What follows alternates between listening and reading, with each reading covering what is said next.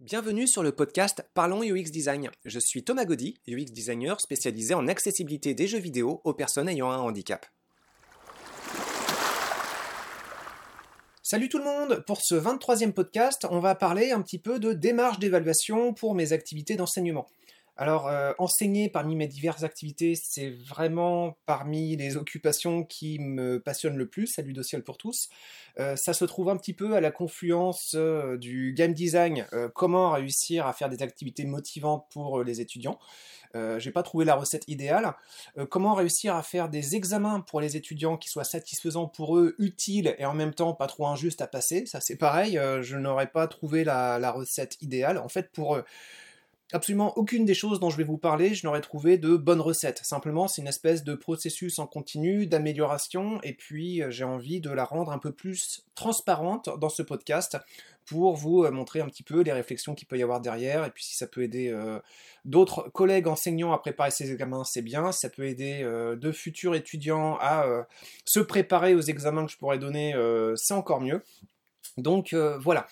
c'est aussi un petit peu justement dans une démarche de UX design, c'est-à-dire que bah, j'essaye de concocter de mon côté des euh, recettes de cours et d'évaluation et derrière, bah, euh, les retours que peuvent me faire les étudiants ou les frustrations que je peux euh, retenir me permettent euh, d'améliorer la recette. Donc dans une pratique de UX, hein, il faut en général être assez vigilant sur les retours des utilisateurs.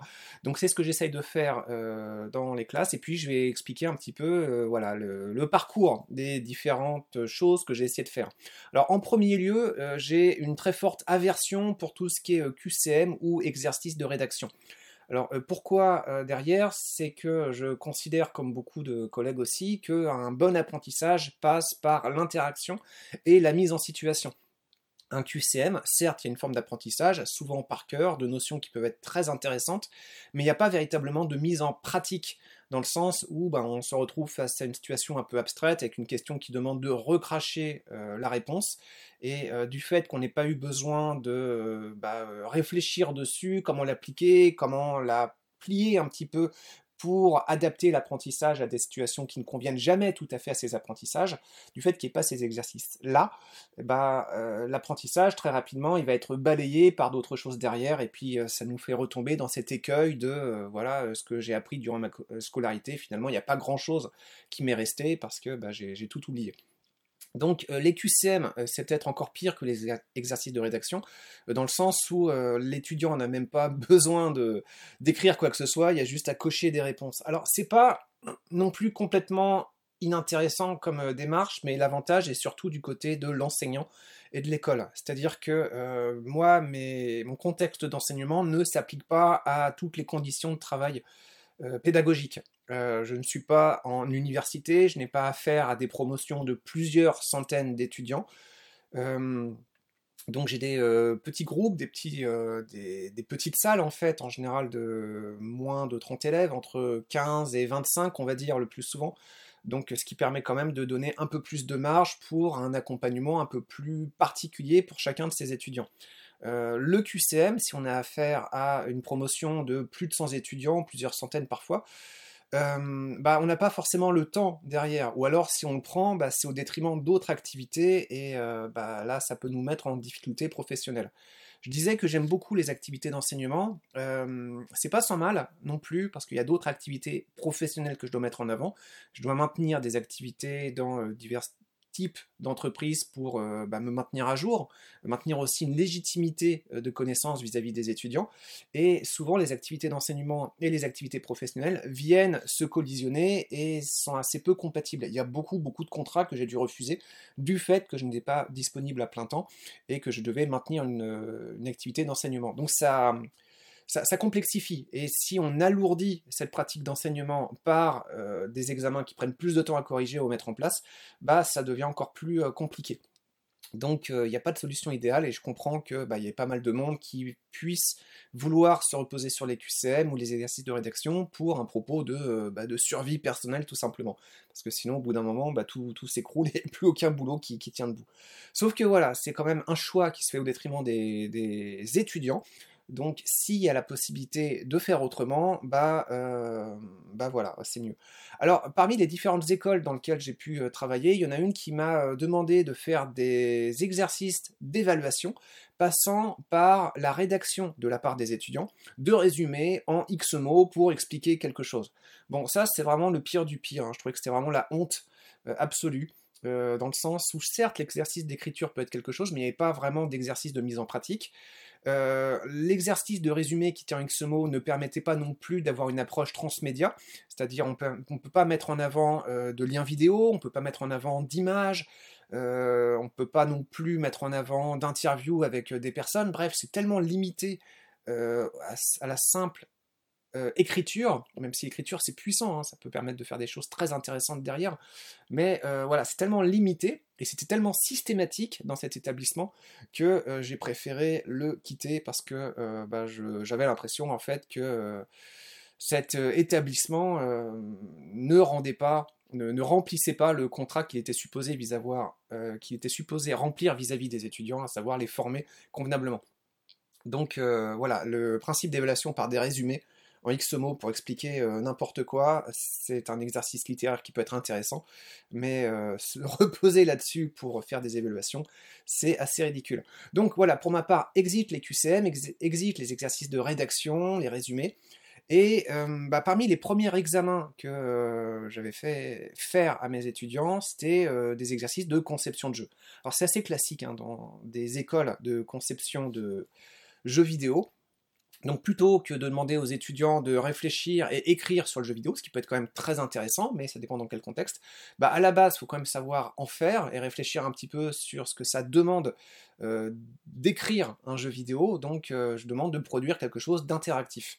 Et pour mes premiers examens, je demandais de produire des jeux directement en rapport avec des thématiques d'accessibilité. Donc c'était des examens individuels, les étudiants ne pouvaient pas se mettre en groupe, et chacun devait faire soit un jeu à un bouton ou un jeu avec euh, un principe euh, d'accessibilité passant par le son, ou bien encore d'autres considérations d'accessibilité pour d'autres formes de public. Et j'aimais beaucoup, euh, vraiment, mais je l'ai abandonné. Alors, c'est, ça s'est pas fait forcément de gaieté de cœur, mais il y avait plusieurs choses qui ont fait que j'ai préféré abandonner cette démarche. Euh, la première, c'est que c'est souvent plus intéressant pour les étudiants de travailler sur des projets de plus grande envergure, donc des projets de groupe, et donc on s'est synchronisé euh, avec les collègues euh, pour bah, faire en sorte que les étudiants apprennent aussi de leurs interactions avec leurs pairs et qu'ils puissent se spécialiser dans différentes tâches. Donc, euh, bon, ça, ça s'applique pas dans toutes les écoles, mais euh, voilà, il y a en général un apprentissage qui est plus riche. Il y a aussi d'autres problèmes, beaucoup, beaucoup d'autres problèmes qui émergent de cette organisation en projet de groupe. Le premier, le plus important, étant souvent la disparité de l'investissement des étudiants, certains qui vont beaucoup travailler et d'autres qui peuvent en faire beaucoup moins, voire quasiment rien dans certaines situations.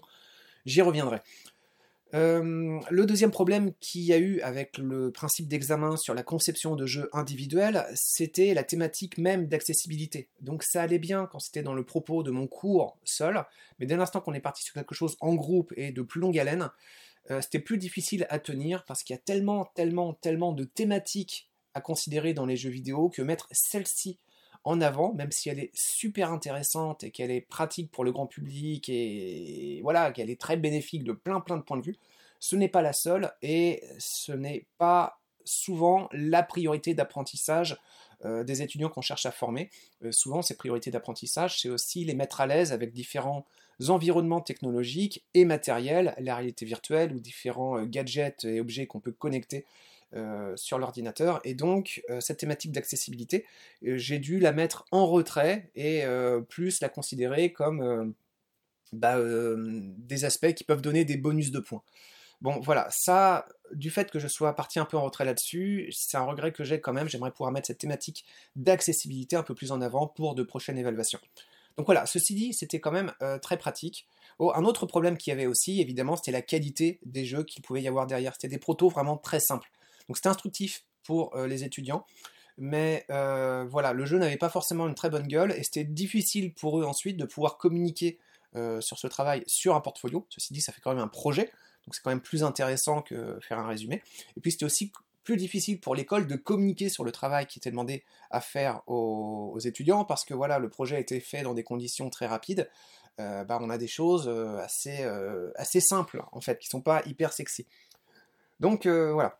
Alors, une autre démarche que j'ai pu avoir, je disais que j'avais une aversion pour les QCM, les exercices de rédaction, sauf pour un point. J'étais tombé quelquefois sur des étudiants qui, malgré cette pratique de conception de jeu, n'avaient pas un sentiment d'avoir pu apprendre des éléments théoriques solides.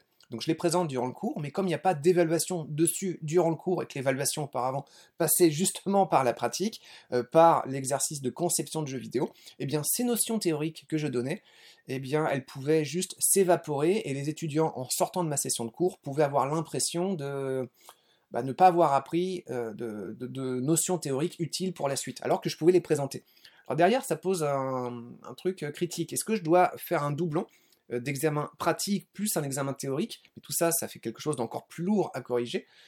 Et puis, euh, derrière, si je donne l'examen pratique en fin de session, il y a toujours ce sentiment d'injustice. À quoi ça sert cet examen s'il n'y a pas de, côté pratique? Alors, en fait, derrière le problème, je crois que c'est vraiment le sentiment des étudiants de ne pas avoir une bonne visibilité sur leur apprentissage. C'est-à-dire que cet examen, à mon avis, il est valable s'il sert d'indicateur un peu plus objectivable quels sont l'état des connaissances théoriques des étudiants au démarrage de, la session de cours et quelles sont les connaissances des étudiants en fin. Donc si on fait ces deux mesures avant et après, euh, bah là on peut vraiment avoir une, notion d'apprentissage que je peux présenter aussi aux étudiants en disant bon bah voilà, t'as peut-être pas forcément l'impression d'avoir acquis des choses, mais euh, là c'est très clair. En début d'examen, ces notions tu les avais pas. À la fin, tu as acquis celles-ci, donc tu peux quantifier ton apprentissage. Donc c'est quelque chose que je fais de temps en temps.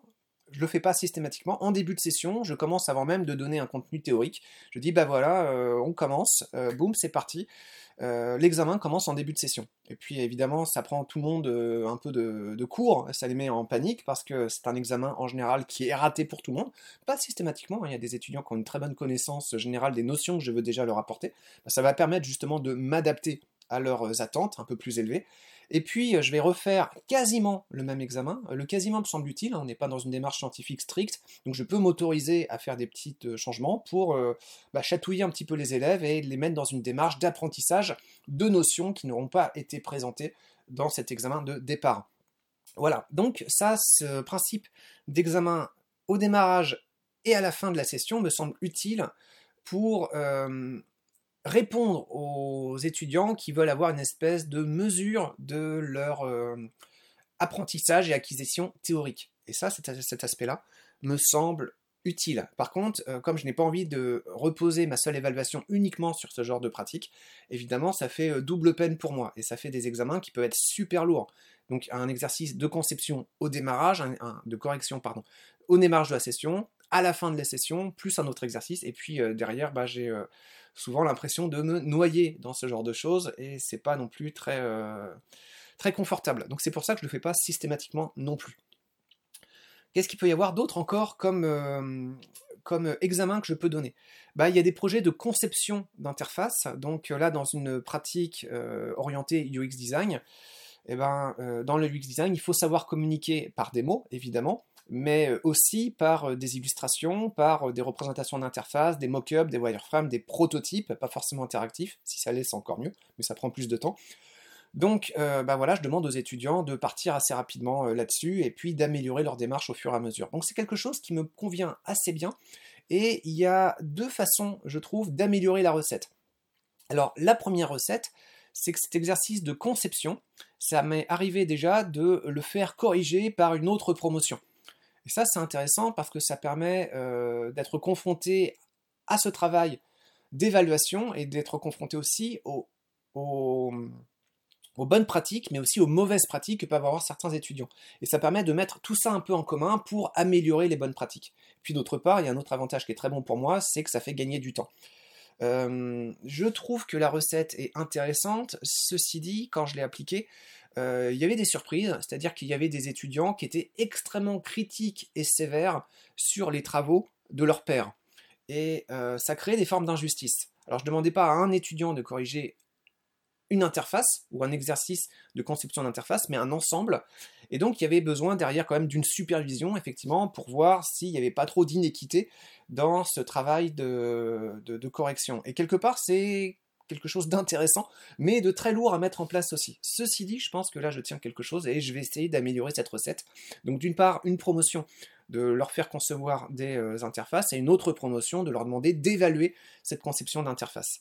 Mais euh, voilà, c'est pas évident et j'aurai sans doute l'occasion d'en reparler.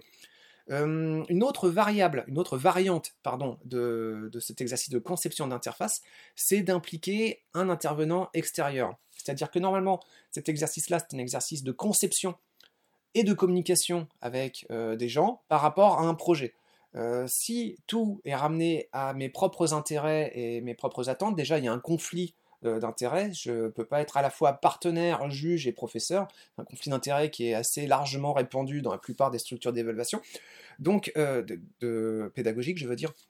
Donc, j'amène les étudiants, avec la bénédiction des écoles impliquées évidemment, à communiquer avec des partenaires extérieurs pour faire un projet théorique. Donc là, il y a plusieurs avantages, c'est que ça va les amener à, euh, bah, euh, à, interagir sur de nouveaux projets, de nouveaux besoins, de nouvelles personnes. Et là, je trouve que c'est quelque chose qui peut être aussi super intéressant parce que ça élargit l'horizon de communication des étudiants à des gens qui se trouvent en dehors de l'école pour commencer à discuter un petit peu de projets plus euh, réels et concrets, même si ça va rester à un niveau théorique. Donc ça c'est pareil, cette démarche, j'ai envie de la garder, de la bonifier pour des fois suivantes.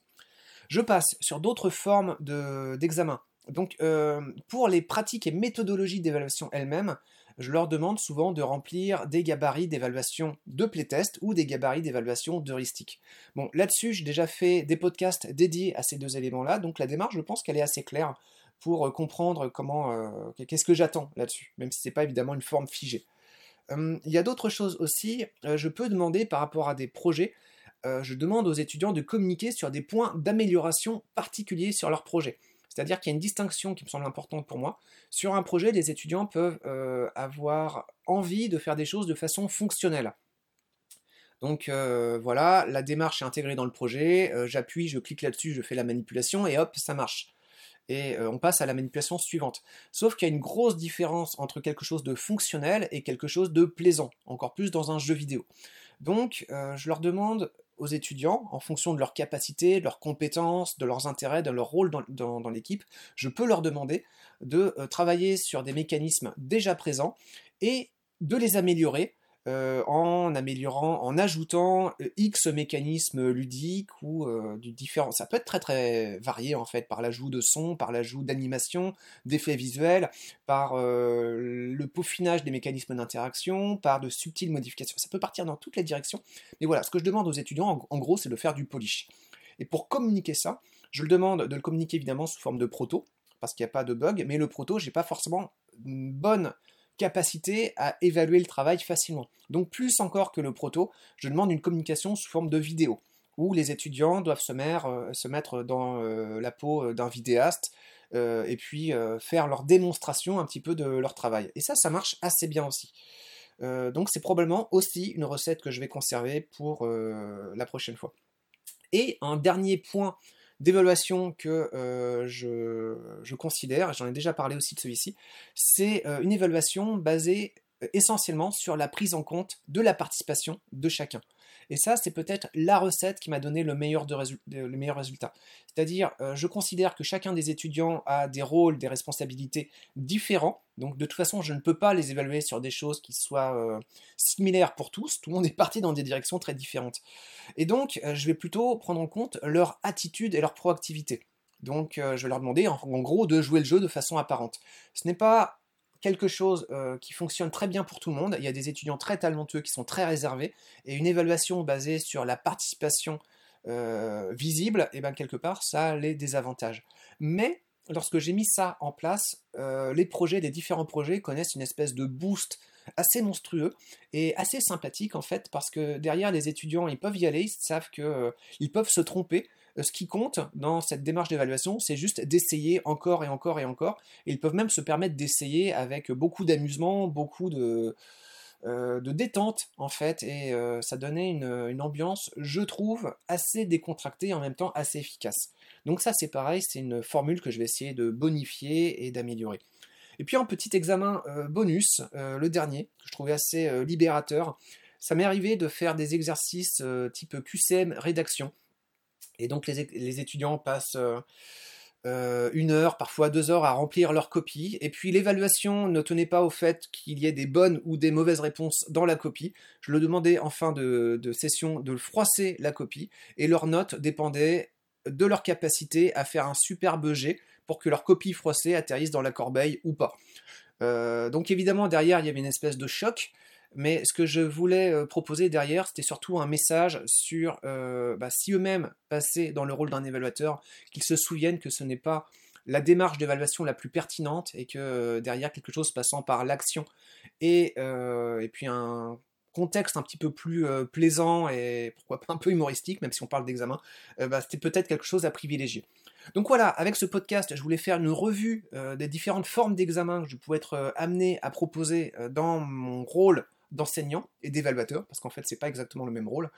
Et euh, bah, les recettes ne sont pas figées, je vais continuer à les améliorer, donc je ferai probablement bien plus tard d'autres podcasts pour mettre ça à jour.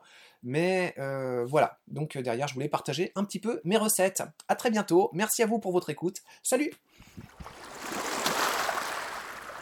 Merci d'avoir écouté ce podcast. Je vous invite à vous abonner pour ne pas rater les prochains épisodes. Si vous voulez en savoir plus sur moi, je vous invite à consulter mon profil LinkedIn. Thomas Gaudy, T-H-O-M-A-S, G-A-U-D-Y. Si vous souhaitez de l'accompagnement pour implémenter ces notions et ces outils dans vos équipes et vos projets, vous pouvez faire appel à mes services de consultant en UX Design. Il vous suffit de me contacter via mon profil LinkedIn. Au plaisir